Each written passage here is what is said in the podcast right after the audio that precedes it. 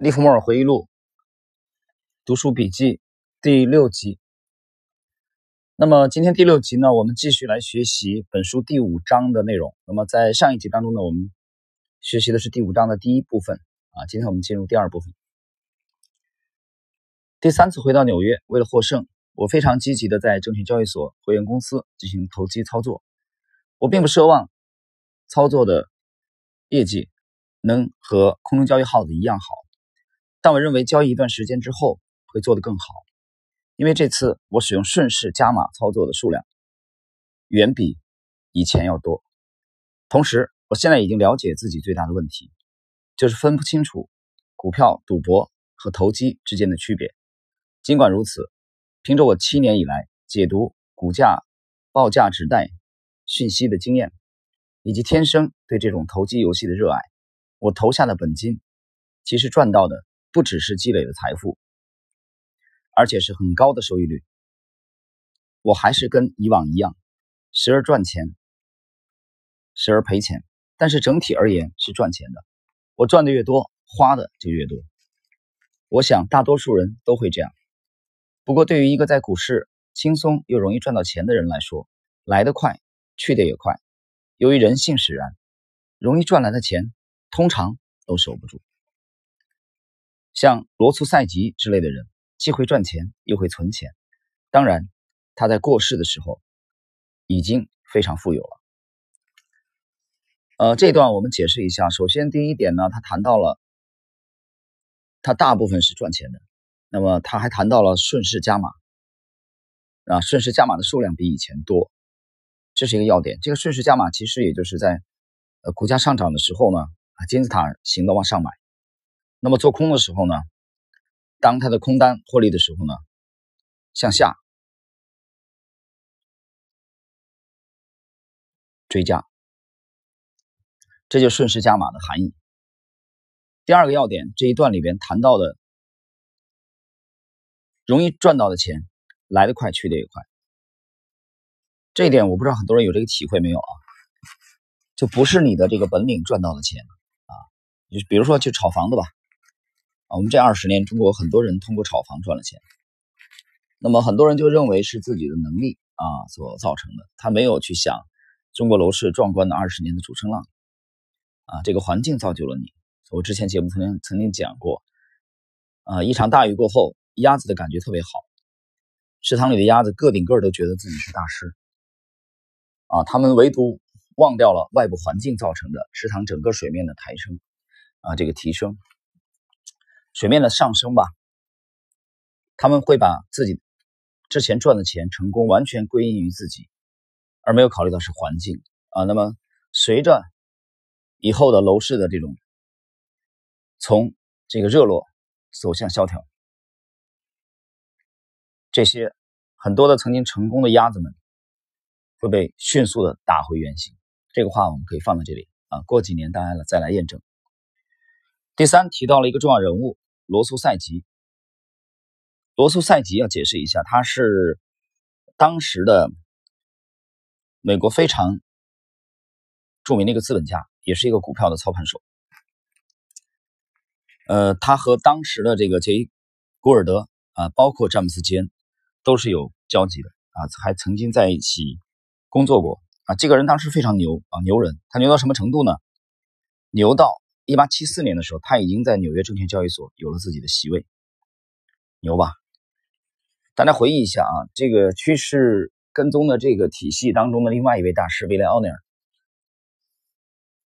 在六零年前后啊，在五九年前后，通过研究这个 t r u f a s 体系，呃，开始去锻造自己的看斯林。这个系统后来经过自己的努力以后，啊，大概花了二十万美元在这个纽交所买了一个自己的席位。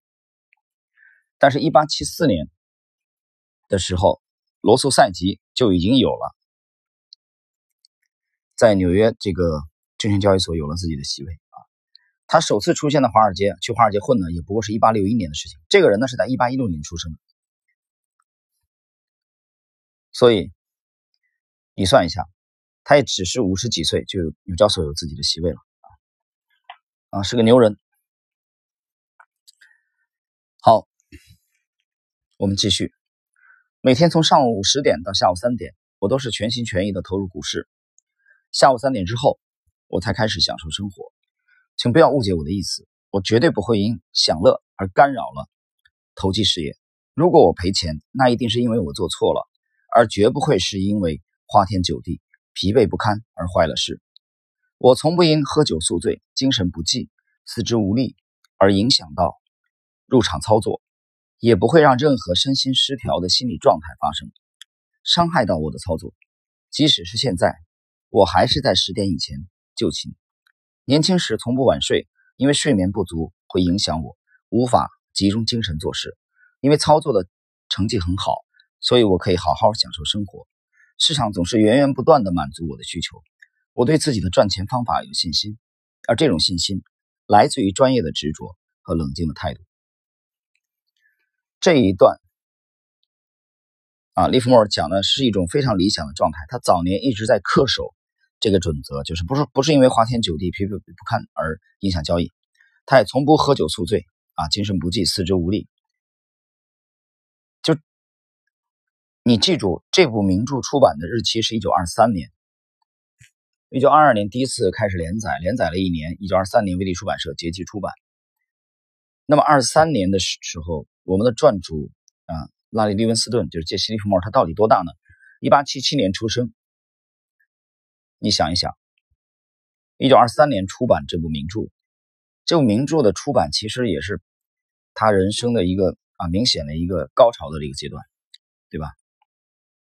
但不是最高潮，最高潮是在一九二九年做空美股，放空美股获利一亿美元，十个交十个交易日不到，啊，可以说达到富可敌国的程度，在在至少在那个年代啊。那么我想讲什么？我想讲的是这一段告诉我们的是，作者有人说利弗莫尔真的是这样吗？我可以告诉你，截止这本书出版的时候，一九二三年的时候，利弗莫尔的确是这样，的的确是像他自己描述的这样的，啊，这个埃德温·勒菲弗描述的这样的，这么自省，这么自律，没有因为这些事情影响到自己的交易。在整个这个专辑里边啊，我这个专辑里边，大家去看有很多去研究利弗莫尔的之前的节目，你可以倒回去听一听。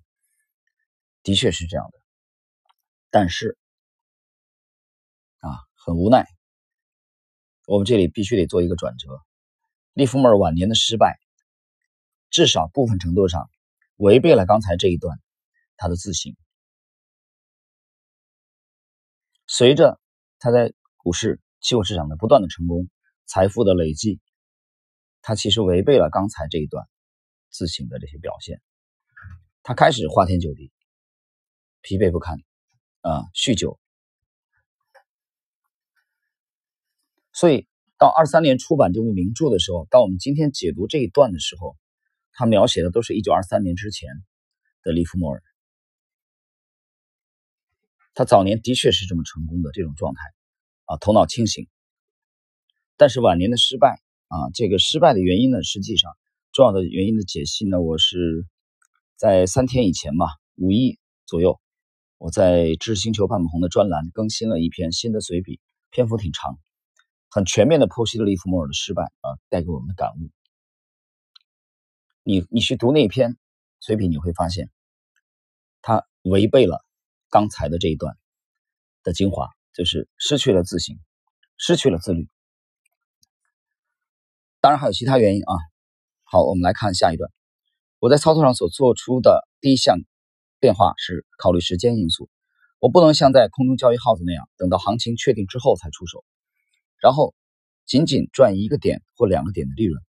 如果我想在富勒顿公司赚到钱，就必须将采取行动的时间提前很多才可以。换句话说，我必须研究股市会发生什么事情，预测研判股票的走势与动向。这些话听起来好像是乏味的陈词滥调，但你应该懂我的意思。改变自己对待这种游戏的态度，对我来说非常重要。这游戏的一点一滴，教会了我赌价格波动和研判股价涨跌之间的差异，以及赌博与投机之间根本上的不同。研究市场走势的时候，我必须再往前推一个小时以上。即便在世界上最大的空中交易号子，我也绝对学不会做这种事。我开始对产业报告、铁路公司的盈余，以及财务和商业统计数字产生兴趣。停顿一下啊，这里边是我们整个进入这部名著的啊读书笔记的解读的时候，我记忆中应该是第一次啊，利弗莫尔开始去关注基本面的这些因素了。啊，从之前的纯粹的一个这个。研究股价波动的啊数字的一个纯的趋势投资者，他这里提到自己开始关注一些基本面的东西了，基本分析了这些东西嘛，产业报告啊，铁路公司的盈余啊，啊财报、商业统计数字等等。好，继续。当然，我也喜欢大手笔的投机操作，难怪他们都叫我投机小子。同时，我也喜欢研究股市波动的行情，凡是能够帮助我操作的更加聪明的东西，我从来都不认为他们讨厌。在能解决一个问题之前，我必须先把问题说清楚给自己听，也就是找答案之前，先好好的弄清楚问题。一旦我认为已经找到解决办法的时候，我就必须证明我自己是对的。我知道只有一种方法能够证明我是对的，那就是用我的钱来证明。虽然看起来我好像进步很慢，但是如果以整体的效果来衡量，我是赚钱的，所以我认为自己的学习速度已经算是尽量可能的快了。要是我更经常的赔钱，也许就会激励我更加努力的去学习。当然，我也可以因此觉察到更多的错误。我可以确定的是，自己还有很多的错误还没有发现，因为实际上我又赔了不少钱。从另一方面来说，如果我赔的太多，我就会缺乏资金，无法测试自己的操作方法改善了没有。没有足够的钱，就无法去。检测自己的操作到底哪里出了错，也就是说，如果我赔光了本钱，以至于无法到市场去测试自己还有没有改善的空间，这是我不能同意的，因为如此一来，就无法找到赔钱的真正价值。研究过在富勒顿公司赚钱的交易之后，我发现自己虽然经常百分之百的看对市场，也就是对基本情形和大趋势所做的研究正确。但我却未因此而赚到应该赚的钱，为什么赚不到那么多钱呢？从无法大获全胜中所能学到的东西，和从失败中学到的东西是一样多的。扩大盈利是更上一层楼的重要课题。这里呢，啊，就这一段啊，很简短的这两句话，是本章的另外一个重点，也是精华。那么利弗莫尔总结到。啊，你不能扩大战果。从这个现象当中的这个自省当中学到的东西，和从失败当中学到的是一样多的。换言之，作为对一个职业的做手而言，乘胜追击啊，像当年的这个渡江战役一样的啊，不要不可功名学霸王，一将胜勇追穷寇。当时的这个苏联派的代表团啊，到西柏坡。面见毛泽东，提出了建议，划江而治。啊，毛泽东可以说是用这首这个后来吧，啊，用这首这个七律，人民解放军占领南京啊，做了回答，不愿意划江而治，愿意把胜利成果扩大化，也就是刚才利弗莫尔讲的大获全胜。那么，也就是我们之前讲的。呃，对冲基金的顶尖的大师级的人物啊，乔治·索罗斯去告诫他的助手，也是同样也是出色的对冲基金经理斯坦利·朱克米勒的那样：，当你有赢的把握的时候，要有做一头猪的勇气，就乘胜追击，扩大获利。这是对每一个职业做手的啊非常高的要求。举例来说，多头市场展开之初，我就看好股市的发展。而我也用买进股票的动作来支撑自己的看法。后来市场果然上涨，正如我预测的那样。到这里为止，一切都还是对的。但我接着做了些什么？为什么这么做？我听了圈内老手的话，克制我年少轻狂的冲动。因此，我决定要聪明而且小心谨慎的操作。谁都知道，要这么操作，唯一的方法就是落袋为安，然后等待回档的时候再买回股票。我正是这么做的。或者我应该说，我设法这么做。但我常常在获利了结之后，才发现再也等不到那个让我逢低买回的地方重新出现。我经常眼睁睁看着股票继续上涨十多个点，而落入我保守口袋里的只有四个点的利润。有人说，落袋为安绝对不会让你变穷。没错，在上涨的市场中，赚四个点就走是不会变穷的。但你也肯定无法因此而变得富有。各位，那么这一段啊，其实是进一步补充了刚才谈到的，就乘胜追击的，落袋为安是每个散户都会的事情啊。一股票买进十十块到十一块五，快速抛掉啊，不抛掉的话，很多人担心这十一块五再回落，你的利润就没了，再回到十块甚至九块就把你套上。我相信你把十个、一百个散户拉过来，九十个散户都会这么干。但是呢，想过另外一个问题没有？你在一个主要的趋势向上的这个品种当中这么干，利弗莫尔讲了，你不可能因为这种做法而变得富有。换言之，你只能上海人讲，你只能赚一个鸡毛菜钱、小菜的钱。有时候我也想啊，就是有时候跟这个跟散户交流，我在想他们为什么这样。就经常有人讲，比如，你看我这个昨天晚间还更新了一篇《星球》的随笔，还在谈这个问题啊。我从两个人啊，一个是粟裕将军，一个是这个整个二战德军的系列当中啊最大的这个战略天才啊冯曼施坦因元帅。我比较这两个人的这个战史啊，我也在其实反思这一点啊。那么为什么这么多人高频呢？里边有一个原因啊，比如说他为什么说害怕股价这个十一块五快速的跌回十块？如果不抛掉以后，他利润就没了呢？这个这种举动背后深层次的原因是什么呢？我个人的理解是，他不具备一个体系去捕捉可以持续上涨，不具备这个体系去捕捉可以有较大幅度上涨空间的这些标的的能力。这才是背后真正的原因，所以他买到一只股票后，七块钱涨到七块五，他就想抛。他不具备识别能力，他没有这个体系嘛，对吧？如果他知道这个七块钱买进的股票，他只要可以拿两三个月之后，七块钱的股票是可以涨到十五块甚至二十块，那我想他可能也就比较容易忍得住。那么其实他不具备这个能力。所以他只有抛掉以后再去找另外一只啊，比如说十二块买进，十三块两毛抛掉，而且很爽很开心啊！收盘以后回家搞瓶老酒，搞两个小菜吃一下，跟老婆吹嘘一下，对不对？这么经年累月的下来，你打开他交割单一看，哇，这哥们儿一年交易了几百笔甚至上千笔。那么最喜欢他的人、最爱他的人是谁呢？一个是税务局，一个是券商。对吧？印花税收印花税的部门公司喜欢他，券商拿佣金的喜欢他。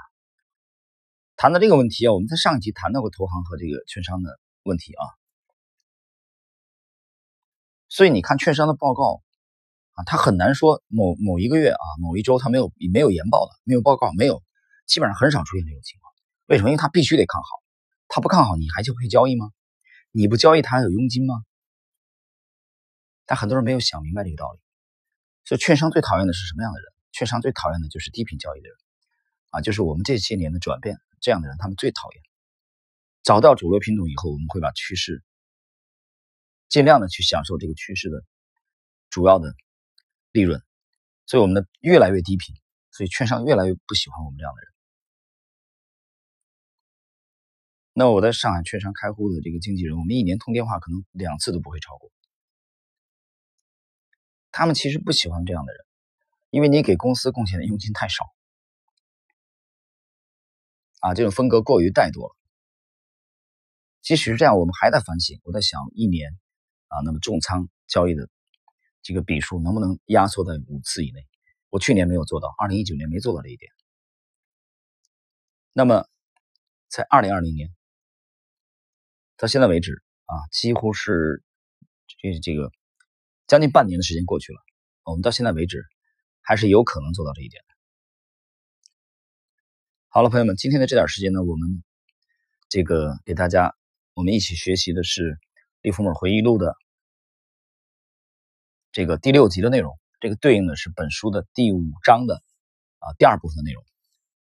那么下一次下一集啊，我们将进入对第五章最后部分的学习啊，就整个第五章我上来讲了，第五章是整个这部名著二十四章当中非常非常重要的一章啊，也是非常精彩的一章，所以我我大概会用三集的内容啊，就是对应的话，我们这个系列读书笔记的这个第五、第六、第七，我们用三集的内容来学习整个第五章的。